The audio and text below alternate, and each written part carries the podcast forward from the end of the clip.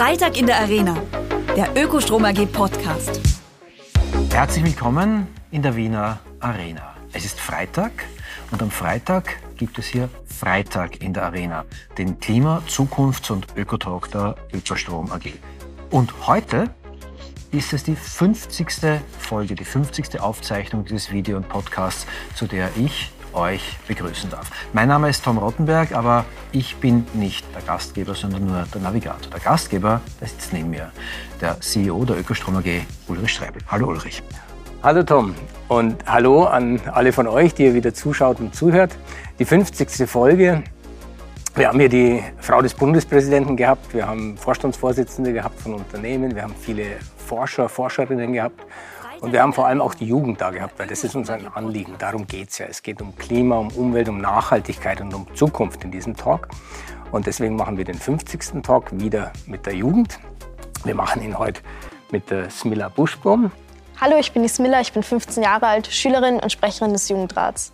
Wir sind eine Jugendorganisation, wo sich junge Menschen engagieren können und politisch aktiv werden können. Smilla, erste Frage, was genau macht der Wiener Jugendrat? Wir sind halt eine Jugendorganisation, das sagt auch ein bisschen schon der Name. Und wir kämpfen für Klimagerechtigkeit, Feminismus und wir beschäftigen uns auch viel mit Schulthemen. Genau, und unsere Aufgabe ist es halt, junge Menschen zu politisieren und denen einen Raum zu geben, sich zu engagieren. Wie muss ich mir das jetzt vorstellen? Habt ihr einen Diskussionszirkel? Arbeitet ihr da schulübergreifend? Ist das in der Schule? Wie macht ihr das? Also wir sind eine Organisation, die aus Fridays for Future raus entstanden ist und so sind wir ähnlich aufgebaut. Nicht gleich, aber ähnlich. Also wir treffen uns mehrmals die Woche und diskutieren dann oder planen aber auch unsere Kampagnen und Ziele und wie wir zu unseren Zielen überhaupt kommen. Das ist so, wie wir arbeiten. Und wir sind halt eine Anlaufstelle für alle Jugendlichen aus Wien. Uns gibt es aber auch in Graz und jetzt in Wiener Neustadt. Du bist Schülerin in einem Gymnasium äh, in Mödling, das ist quasi Wien, das kann man schon so sagen. Ähm, wie funktioniert dieses Engagement? Wie kamst du dazu und äh, wie kriegst du das mit einem Schülerinnenalltag unter den Hut, wenn ich das so ganz platt fragen darf? Ich bin durch eine Freundin zum Jugendrat gekommen. Die war auch beim Jugendrat und ich fand, das hat alles super cool geklungen. Ich dachte mir, es ist wichtig, sich zu engagieren. Da habe ich direkt halt einen Ort gefunden, wo ich mich engagieren kann. So bin ich dazu gekommen. Ich glaube, man kann es ziemlich gut eigentlich damit vereinbaren. Ich meine, klar, es ist viel Freizeit, die es in Anspruch nimmt. Aber auf der anderen Seite gibt es einem auch ein bisschen etwas neben der Schule, was so einem Sinn gibt. Deswegen glaube ich, wenn man motiviert ist, schafft man es auf jeden Fall, sich auch zu engagieren neben der Schule. Und außerdem kann man es ja auch variieren. Also es gibt Personen, die keine Ahnung, stecken eine Stunde in der Woche in ihr Engagement rein. Es gibt Personen, die stecken 20 Stunden die Woche in ihr Engagement rein. Und du? 40. ähm, ich glaube, so kann es nicht pauschal sagen, aber ich schätze so 10, 15 Stunden wöchentlich. Aber wie kann ich mir vorstellen, was du da genau tust? Also man engagiert sich. Äh, ich sage es mal ganz doof, äh, ihr geht dann alten Säcken wie uns auf die Nerven, indem ihr sagt, die Welt muss sich ändern? Oder was, was genau tut ihr? Diskutiert miteinander? Steckt Ziele ab? Was sind die genauen Ziele? Und wie werden die dann umgesetzt? Unsere Ziele werden so beschlossen, indem wir einfach miteinander diskutieren und dann stimmen wir ab darüber, ob es für uns passt oder nicht. Wir haben sieben Grundsätze und auf denen bauen wir halt das alles auf. Ähm, und dann schauen wir, wie wir halt zu diesen Zielen kommen. Also wir haben mehrere Kampagnen und die planen wir halt. In diesen Kampagnen gehen wir zum Beispiel zusammen auf Demonstrationen, planen Demonstrationen. Jetzt auch zum Beispiel Bauproteste wurde auch von uns organisiert. So ist ein bisschen unsere, ja, wie wir es uns vorstellen, etwas zu verändern. Bleiben wir doch vielleicht gleich beim Klimathema, weil das ist eines, das liegt uns und mir auch, auch sehr nahe. Ähm, wir hatten mal eine, eine Forscherin hier, die Helga Krom-Kolb, und die hat ähm, gesagt, es ist beschämend, dass 14-Jährige auf die Straße gehen müssen, um für das zu kämpfen, was wir Erwachsene ihnen eigentlich geben sollten. 100 Prozent. Also ich persönlich engagiere mich jetzt auch nicht, weil ich es so lustig finde, sondern weil ich es halt wichtig finde. Und manchmal denke ich mir schon so, wieso wird es nicht automatisch gemacht? Also wieso kümmern sich nicht die Erwachsenen drum, die sich eigentlich drum kümmern sollten. Auf der anderen Seite denke ich mir, dass es, wenn schon nicht sich die Erwachsenen drum kümmern können, dass wir diese Chance nutzen sollten. Aber warum glaubst du, tun sie es nicht? Oder weil du sagst, sie können es nicht, warum tun die das nicht? Um ehrlich zu sein, bin ich mir auch nicht hundertprozentig sicher. Also ich auch nicht. Ich weiß es auch nicht, ich verstehe es auch nicht. Ich glaube, oft geht es einfach um persönliche Interessen, die vor den anderen Interessen stehen. Vielleicht sieht man die Wichtigkeit des Themas nicht, vielleicht gibt man andere Sachen einen höheren Stellenwert, aber im Endeffekt kann ich es auch nicht ganz nachvollziehen. Ich widerspreche euch beiden jetzt. Ähm, wenn ich mir Politiker reden anhöre, Wahlkampfplakate äh, anschaue, politische Folder anschaue, das Wort Klimaschutz ist da doch überall total wichtig und zentral drinnen. Glaubst du denen einfach kein Wort oder die sagen es doch, dass das Klima ihnen wichtig ist. Ne? Sie sagen es, aber sie machen viel zu wenig. Also wir haben zum Beispiel ein Klimaschutzgesetz, das mittlerweile ausgelaufen ist praktisch. Also wir haben keine neuen Ziele. Wir haben auch nicht genug Gesetze, die generell in die Richtung Klimaschutz gehen. Wir haben zwar das 1,5 Grad Ziel unterschrieben, aber um ehrlich zu sein, weiß ich nicht, wie wir das noch schaffen sollen. Also die Wissenschaft sagt uns, es ist so unwahrscheinlich, das jetzt noch zu schaffen. Ja, es fehlen einfach die Gesetze und die Bestimmungen und die Maßnahmen dafür. Wie geht's dir, wenn du so etwas sagst, was dich selber noch betreffen wird, aber Menschen wie mich vermutlich nicht mehr so ultimativ erreichen kann? Ich glaube, ehrlich zu sein, wird es auch noch alle Menschen, die jetzt unter keine 100 sind, also die jetzt nicht vorhaben, in den nächsten zehn Jahren von uns zu gehen, betreffen. Ich meine, wir sehen es jetzt allein schon diesen Sommer. Also es war so heiß und es wird noch heißer und heißer werden. Also ich glaube, es wird uns alle betreffen. Es wird genauso den Kanzler betreffen, der rund um die 50 ist wenn er 60 ist, wenn er 70 ist. Also ich glaube, da müssen wir erstmal anfangen, dass wir realisieren, dass es nicht nur ein Problem von uns ist, von unserer Generation, sondern von uns allen. Was ich ja Ulrich nie verstehe, ist, äh, die Smiller sagt jetzt, der Kanzler, der um die 50 ist, äh, ich bin äh, etwas mehr als 50, du bist auch um die 50. Äh, bis auf mich haben alle erwähnten Menschen Kinder, für die sie eigentlich verantwortlich, verantwortlich sind und Verantwortung übernehmen sollten. Also warum überlassen da die Erwachsenen, um es blöd zu formulieren, ähm, es den Kindern äh, die eigene Zukunft zu retten. Ist doch eigentlich unsere Aufgabe. Ist es auch. Ist es auch. Und ich, ich, ich finde es ähnlich beschämend, wie die Frau Krumm-Kolb das gesagt hat, dass wir überhaupt in dieser Situation sind. Aber Lamentieren hilft ja nichts und deswegen finde ich das so gut, wenn die Smiller und, und ihre Kolleginnen und Kollegen eintreten für Klimaschutz und auch für vieles andere und einfach Druck machen. Weil wie ändert sich denn Demokratie? Die ändert sich ja immer, indem Menschen aufstehen und sagen, so, wir machen jetzt was. Und wenn ihr aufsteht und was macht, dann werdet ihr äh, auch was erreichen. Da bin ich ganz überzeugt, weil wenn man Fridays for Future nimmt, und da bist du ja auch dabei, dann hat es schon die Gesellschaft bewegt und es hat auch viele erreicht. Nicht alle, aber diejenigen, die es nicht erreicht hat, die könnt ihr in Zukunft abwählen. Noch darfst glaube ich nicht wählen, aber bald. Also wenn du dann 16 bist, darfst du immerhin schon mal in der Kommune wählen und dann mit 18. Und dann ist es einfach wichtig, dass junge Menschen aus dem Engagement raus sich auch Politikerinnen und Politiker wählen, die eben das tun, was ihr wollt. Und das ist ja das Schöne an der Demokratie, dass das dann geht. Und ich hoffe, ihr, ihr sucht euch diese Menschen aus und bleibt engagiert. Ähm, und jetzt bleiben wir aber trotzdem noch mal ähm, beim, beim Klimathema. Weil du hast gesagt, und da werden wir uns schnell einig, es passiert zu wenig. Also der CO2-Ausstoß geht ja nie runter, trotz all der Plakate, die du ähm, erwähnst, der Politiker und auch der ganzen schönen Reden der Politiker. Der CO2-Ausstoß in, in, Österreich ist stabil, der geht nicht runter. Also alle sagen, wir sind bald CO2-neutral, wir sind schon CO2-neutral und dann schaust du die Messungen an, da siehst du, dass alles gleich bleibt. Kein einziges Gramm CO2 wird eingespart in Österreich. Also das, das stimmt ja nicht. Ähm, die Gesetze haben wir nicht, das sagst du richtig. Wir haben kein Klimaschutzgesetz mehr in Österreich. Ähm, wir haben ein veraltetes Energieeffizienzgesetz. Ähm, das sind Blockaden im System, durchaus auch in der Regierung, dass da einfach nichts vorwärts geht. So, und du machst es jetzt anders. Du hast dich nämlich der, der Michael Krömer angeschlossen mit deiner Klimaklage. Erklär uns mal, was das ist und was ihr davor habt. Genau, also es ist so, wir haben in der Verfassung die Kinderrechte und die Kinderrechte besagen uns, dass wir ein Recht auf die bestmögliche Entfaltung und Entwicklung unter Gesichtspunkt der Generationengerechtigkeit haben. Wir dachten uns, wieso sollte das nicht auch für den Klimaschutz gelten? Ich meine, unsere Zukunft ist in Gefahr wegen der Klimakrise. Auf der anderen Seite haben wir eigentlich die Kinderrechte, die uns eine, die bestmögliche Zukunft versprechen sollten. Und deswegen dachten wir uns, wir klagen jetzt und gehen zum Verfassungsgerichtshof, weil das Klimaschutzgesetz ineffizient ist. Die Klage ist schon durch, die ist eingebracht oder wie schaut dieser Prozess gerade aus? Wir haben es im Frühjahr eingebracht und jetzt, also der Verfassungsgerichtshof hat es auf die Agenda gesetzt. Das heißt, er wird es jetzt, ich glaube, Juni, Juli da herum besprechen und dann hoffen wir auf ein möglichst positives Ergebnis. Jetzt dauern solche Verfahren lang. Geht das alles nicht viel zu langsam? Gerade wenn man jung ist, hat man doch das Gefühl, dass die Zeit unendlich rasend vorbeifliegt. Auf jeden Fall, aber deswegen haben wir zum Beispiel parallel auch halt diese mediale Kampagne aufgesetzt. Also es gibt einen Grund, warum wir in die Medien gegangen sind, das zum Beispiel auch um Druck aufzubauen.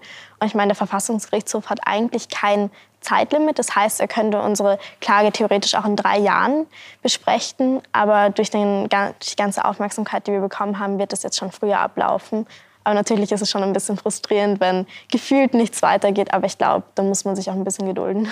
Wie viel Zeit hast du gebraucht, um dich von dem Ich bin jetzt Aktivistin äh, zu dem Ich setze mich mit äh, juristischen Spitzfindigkeiten, mit den Zeitläufen vom Verfassungsgericht auseinander? Ich meine, du bist 15, wirst 16 äh, und erklärst mir, wie der Verfassungsgerichtshof arbeitet. Ähm, das ist doch ein bisschen bizarr, oder? Schon. Also ich finde es auch ein bisschen komisch, dass ich sozusagen eine Anwältin habe.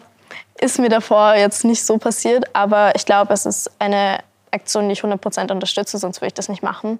Und wenn es wirkt, dann denke ich mir, haben wir unser Ziel erreicht. Deswegen ist es natürlich sehr bizarr und allein die Vorstellung davon ist sehr komisch. Aber ich glaube, es kann einen sehr positiven Effekt haben und ja, deswegen mache ich es auch. Und ich glaube, man kommt da irgendwie rein. Also ich wurde halt angesprochen, ob ich gern diese halt klagen möchte und habe ich mir das überlegt und habe ich zugestimmt. Also es ist so ein bisschen so ein Prozess, in den man reinkommt. Also es ist sehr spannend, die ganze Reise. Ich glaube, wir müssen ähm, dieses Prinzip der Klimaklagen noch ein bisschen erklären, Ulrich, weil äh, die Ökostrom hat die Michaela Krömer, diese Klimaklagenanwältin in Österreich, ja auch bei einem anderen Fall, bei einer anderen Klage, da ging es, glaube ich, um einen äh, multiple Sklerose kranken Mann, der Temperaturwandel nicht verträgt, auch unterstützt. Warum? Was, wie, wie funktionieren diese Klimaklagen und warum seid ihr, sind wir als Ökostrom dabei? Klimaklagen gehen immer von dem Gedanken aus, dass wir Menschen ein Recht auf Schutz haben und auf Sicherheit im Leben. Und dieser Schutz ist nicht gegeben durch die Politik. Und die Sicherheit ist uns nicht mehr gegeben, weil sich das Klima so verändert, dass wir sehr bald tatsächlich sehr bald in Österreich nicht mehr so leben können, wie wir das heute gewohnt sind und dass wir in vielen Weltregionen gar nicht mehr leben können. Also wenn wir uns jetzt den, den letzten IPCC-Bericht, also den Bericht des Weltklimarates, ähm, äh, vornehmen, dann steht da drin, dass selbst in einem mittleren Szenario die Erdtemperatur bis Ende des Jahrhunderts um drei Grad steigen wird. Das heißt für Österreich immer etwa doppelt so viel, also sechs Grad. Bei 6 Grad in Österreich ist es hier genauso warm wie in Äthiopien. Das heißt aber, in Äthiopien lebt niemand mehr, weil da kann man nicht mehr leben. Das ist dann Todeszone. Und damit ist das Recht des Lebens, ein Menschenrecht, gefährdet. Und daran setzen die Klimaklagen an. Und die Michaela Krömer ist da eine wirklich ganz tolle Frau, erstmal ganz tolle Person, Persönlichkeit und eine ganz tolle Anwältin, die das macht und die eben jetzt ansetzt. Und jetzt in diesem Fall bei der Thematik, dass die Kinderrechte nicht geschützt sind, die ja verfassungsmäßig geschützt sind. Und dass die nicht geschützt sind, weil die Gesetze Österreichs nicht ausreichend konkret sind, das Ziel des Schutzes unserer Sicherheit zu erreichen. Tatsächlich ist in Deutschland eine ähnliche Klage sogar positiv beschieden worden. Dort hat tatsächlich das Bundesverfassungsgericht die Regierung verpflichtet, die Klimaziele konkreter zu machen. Und man sieht schon, dass sowas wirkt. Jetzt schauen wir mal, wie es in Österreich ausgeht. Ich hoffe, es geht ähnlich aus, dass nämlich das Gericht der Regierung vorgibt, dass sie die Klimaziele schärfer, klarer, nachvollziehbarer und erreichbarer und messbarer formulieren muss. Und selbst wenn das nicht gelingen sollte, Smiller, dann finde ich es trotzdem schon super, was ihr macht, weil ihr habt ja alleine schon ähm, durch die Tatsache, dass ihr das macht, habt ihr ja schon wahnsinnig viel erreicht. Ähm, weil wir laden, wir laden ja auch immer nur hier Menschen ein, die uns beeindrucken. Und uns beeindruckt das, was du machst und deine Kolleginnen und Kollegen machen. Und das ist schon mal gut, und ihr seid in den Medien, ihr seid draußen und ihr macht euch bemerkbar. Und ich finde, das ist so wichtig, dass ihr euch bemerkbar macht und sagt, hey, wenn es die Generation meiner Eltern nicht richtet, dann muss ich es halt selber richten. Und, und, und pack's einfach an. Und das ist einfach cool.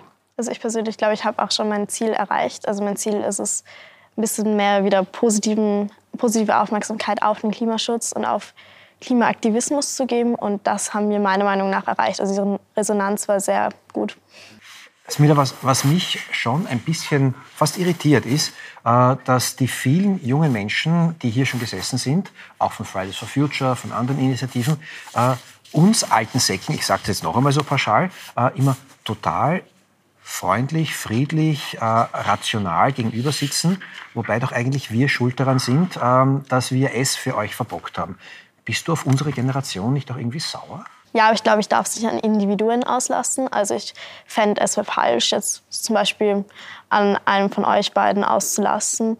Und ich glaube, es ist auch viel effektiver, wenn ich hier sitze und argumentiere, als wenn ich Wutanfälle bekomme und Leute anschreie. Also es gibt Leute, denen ich 100 Prozent, wo ich davor stehen würde und nicht weiß, ob ich überhaupt rational vor denen sitzen könnte. Aber ich glaube, vor den meisten Menschen muss man schon erstens Respekt haben. Also ich glaube, das ist etwas, was auf Gegenseitigkeit beruht. Und ich glaube, so kommt man auch meistens weiter, als wenn ich jetzt Leute anschreie. Ich habe jetzt nicht uns beide als Personen gemeint, die man anschreit, aber dieses Sauersein, äh, Ulrich, du hast auch deine Kinder auf den ersten Friday for Futures Demos, glaube ich, begleitet. Ne? Ähm, wie war das da so quasi? Wurden wir, wurdest du da irgendwie als, als Erwachsener, als Vertreter der schuldigen Generation äh, komisch angeschaut? Gar nicht, im Gegenteil. Das, ich fand das Schöne an den, an den frühen Demonstrationen, da war mein Ältester noch recht jung und deswegen wollte er auch nicht alleine gehen, aber ich wollte gehen mit ihm, aber es war seine Initiative. Und es war so, ein, so eine Bewegung, die eigentlich alle mitgenommen hat. Und schön dort war ja zu sehen, dass die Menschen was Positives bewegen wollen, äh, egal ob es die Jungen waren oder die etwas Älteren oder diejenigen, ähm die schon, schon sehr weit gekommen sind im Leben alle haben eigentlich das gleiche Ziel gehabt und alle haben gesagt, wir setzen uns für eine lebenswerte Zukunft ein. Und es ist ja genau das. Und deswegen ist es ja auch so wahnsinnig schwer zu verstehen, warum es so schwierig ist, Klimaschutz zu betreiben. Weil es geht ja nur darum, eine schöne Welt zu erhalten. Und was wir gerade machen, ist, wir machen sie kaputt. Und deswegen verstehe ich das nicht, warum man entweder aus, aus äh, Ignoranz oder aus Unkenntnis oder aus Bösartigkeit nicht agiert oder, oder sogar gegen Klimaschutz agiert. Ich, ich verstehe es nicht und habe es auch in 50 Podcast-Folgen leider nicht ergründen können, aber so ist es. Und deswegen hilft alles nichts, aufstehen, machen, tun. Ich glaube, es ist auch wichtig, dass man bei so einer Bewegung die ganze Gesellschaft mitnimmt. Ich meine, Klima ist halt ein Thema, das uns alle betrifft. Und deswegen finde ich es umso wichtiger, dass halt meine Oma mitgeht, dass meine Mama mitgeht, dass ich mitgehe auf den Klimastreik, weil es uns alle betreffen wird und weil es nicht nur die junge Generation betrifft. Kommen die mit? Sind deine Oma, deine Mama Deine Klassenkolleginnen und Kollegen, kommen die alle mit? Also meine Mama und meine Schwester waren schon auf dem Klimastreik. Meine Großeltern wohnen nicht direkt hier in Wien, deswegen nicht. Aber meine Familie unterstützt mich auf jeden Fall sehr dabei. Jetzt hast du vorher was, was gesagt, was, was mich eigentlich zu einem anderen Thema bringt, weil ich, glaube, über Klima haben wir, haben wir viel gesprochen und, und ihr setzt euch da ein und das ist euer Recht und auch tatsächlich ein bisschen eure Pflicht, das zu tun, um diese, diese Welt lebenswert zu erhalten. Aber du hast gesagt, auch denjenigen, die vielleicht nicht genug tun für den Klimaschutz, muss man mit Respekt begegnen. Das finde ich sehr cool. Und deswegen komme ich zum Thema Bildung, weil sowas zu sagen setzt ja auch voraus äh, schon eine, eine Wertehaltung und, und auch ein, ein, eine Bildungshaltung, ein Bildungsniveau, sonst würdest du sowas wahrscheinlich nicht sagen. Ähm, deswegen wollte ich auf Bildung kommen. Da, da gibt es ein, ein Zitat von dir. Ähm, und, und, vielleicht magst du dazu was sagen, weil du, du sagst, Schule sollte ein Ort für uns alle sein, an dem wir uns entwickeln können und als mündige, selbstständige Menschen hinausgehen. Deswegen müssen wir miteinander und füreinander einstehen, um dieses starre Schulsystem zu ändern. Miteinander, füreinander. Ist es heute nicht so? Wie, wie kriegt ihr es hin, dass es so ist? Wie könnt ihr Einfluss nehmen darauf, dass das Bildungssystem das gibt, was du da beschreibst?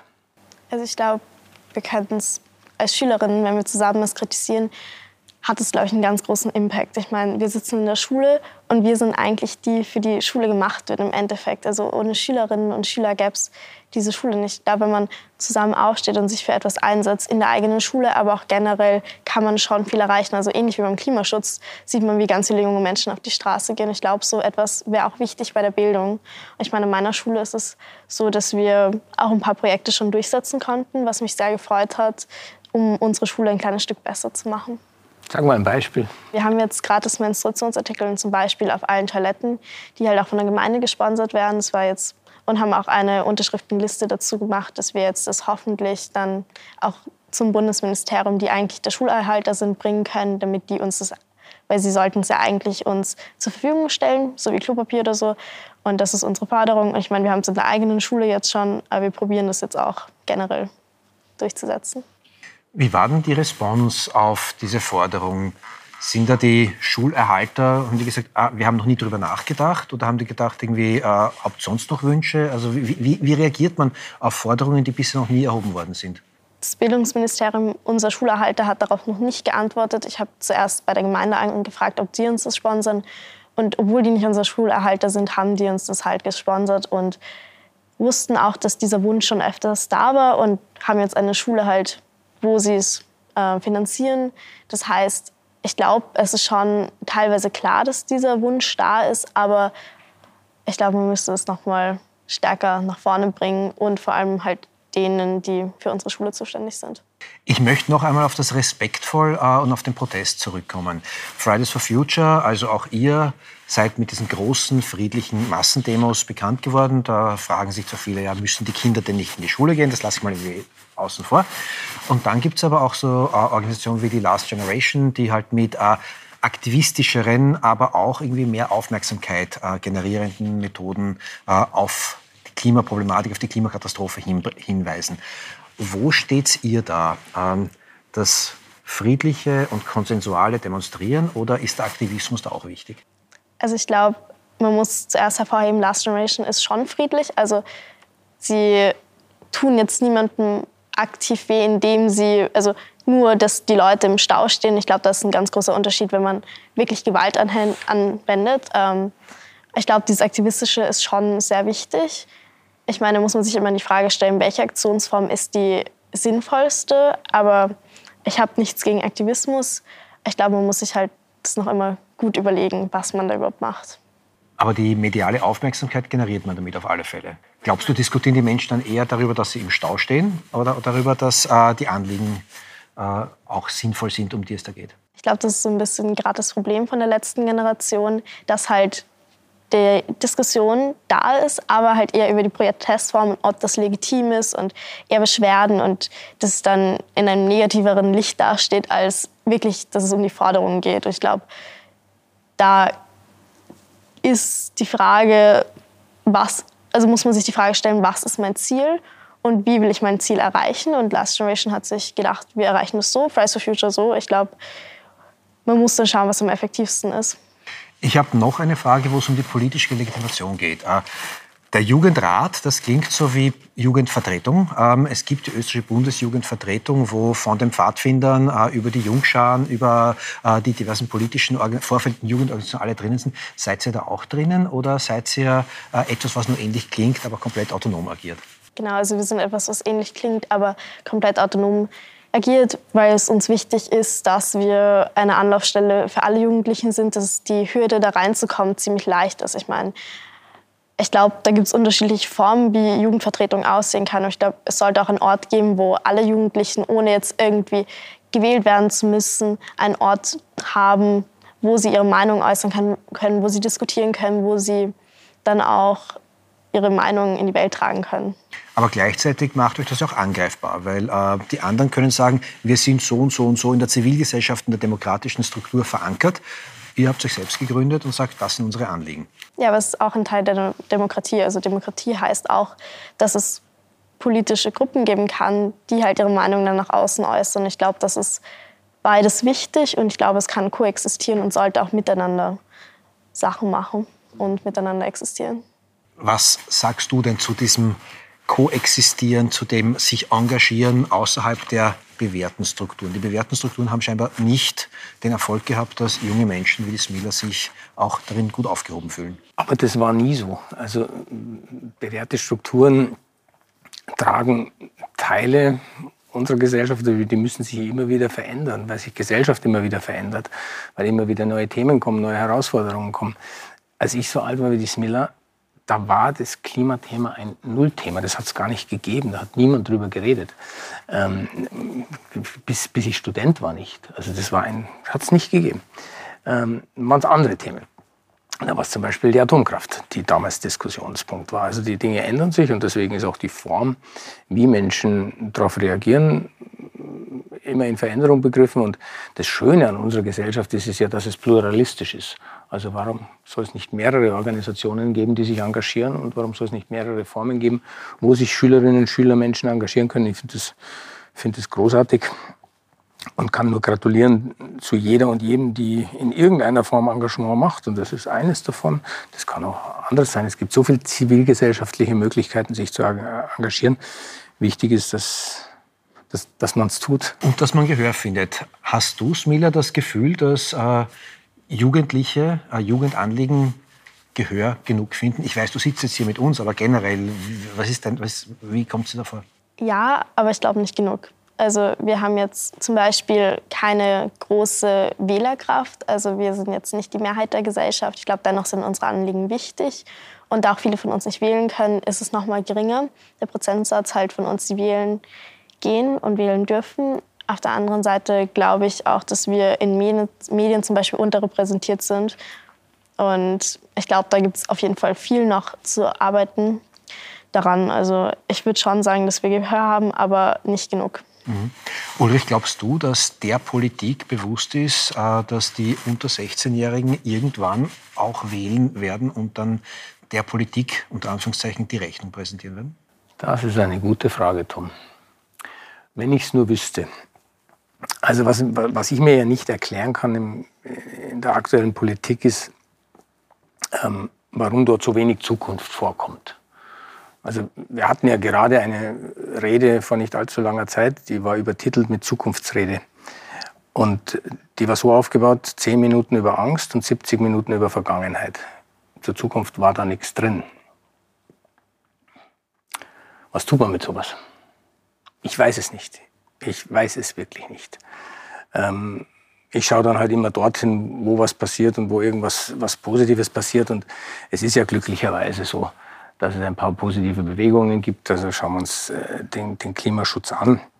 Da hat sich in den letzten Jahren seit eben eine andere Partei das Klimaministerium hat, nämlich die Grünen, hat sich unglaublich viel getan.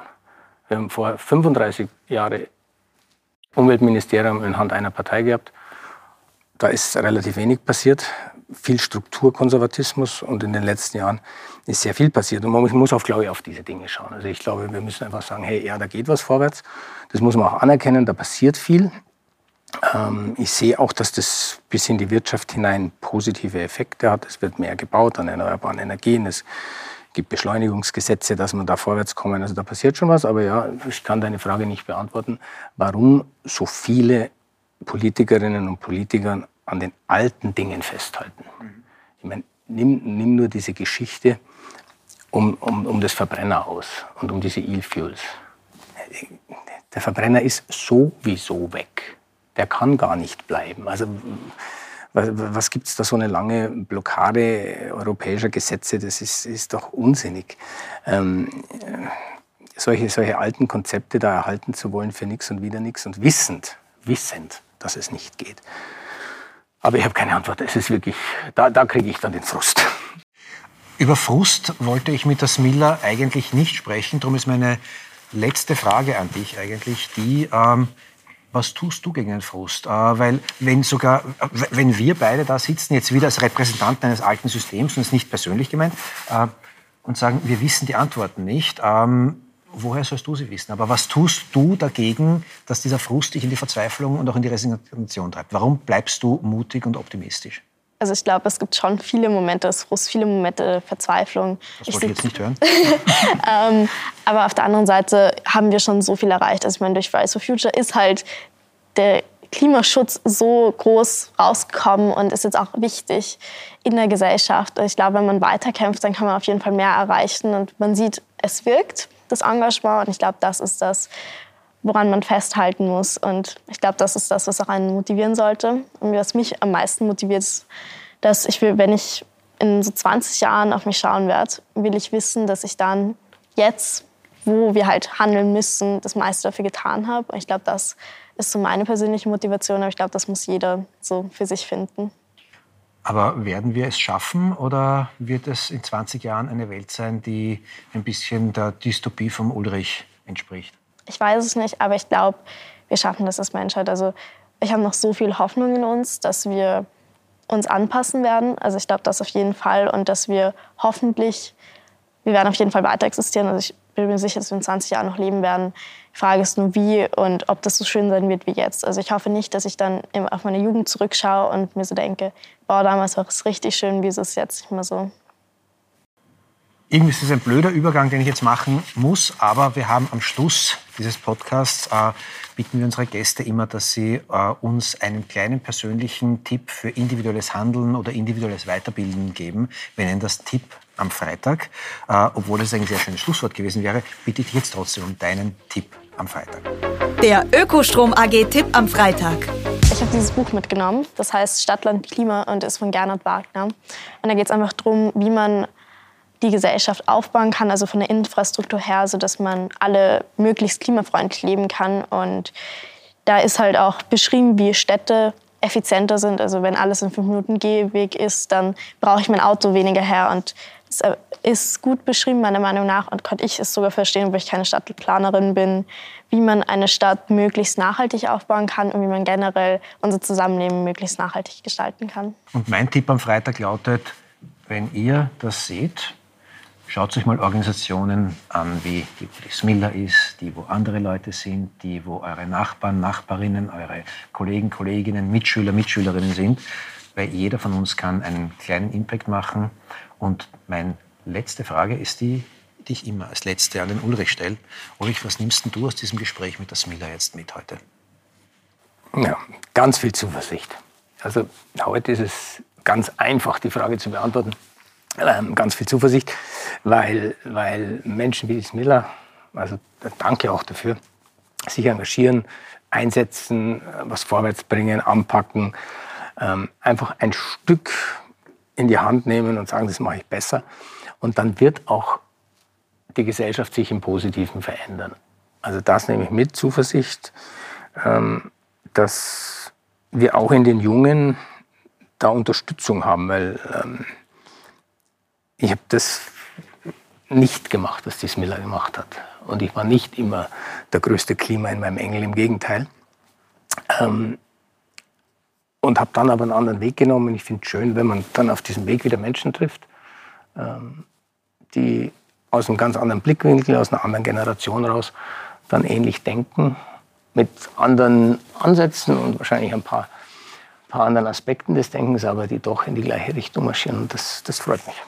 Dann bedanke ich mich bei euch beiden, bei dir, Smila, für dein Engagement, bei dir, Ulrich, dafür, dass wir heute zum 50. Mal hier miteinander reden konnten mit jedes Mal hochspannenden, auch weil sie so interessant sind, Gästen. Und bei euch bedanke ich mich auch, dass ihr uns über 50 Mal Freitag in der Arena die Treue gehalten habt und hoffentlich auch weiterhin haltet. Wir werden weiter plaudern und ich bedanke mich diesmal fürs Zuschauen, fürs Zuhören. Servus, Wiederschauen, Baba.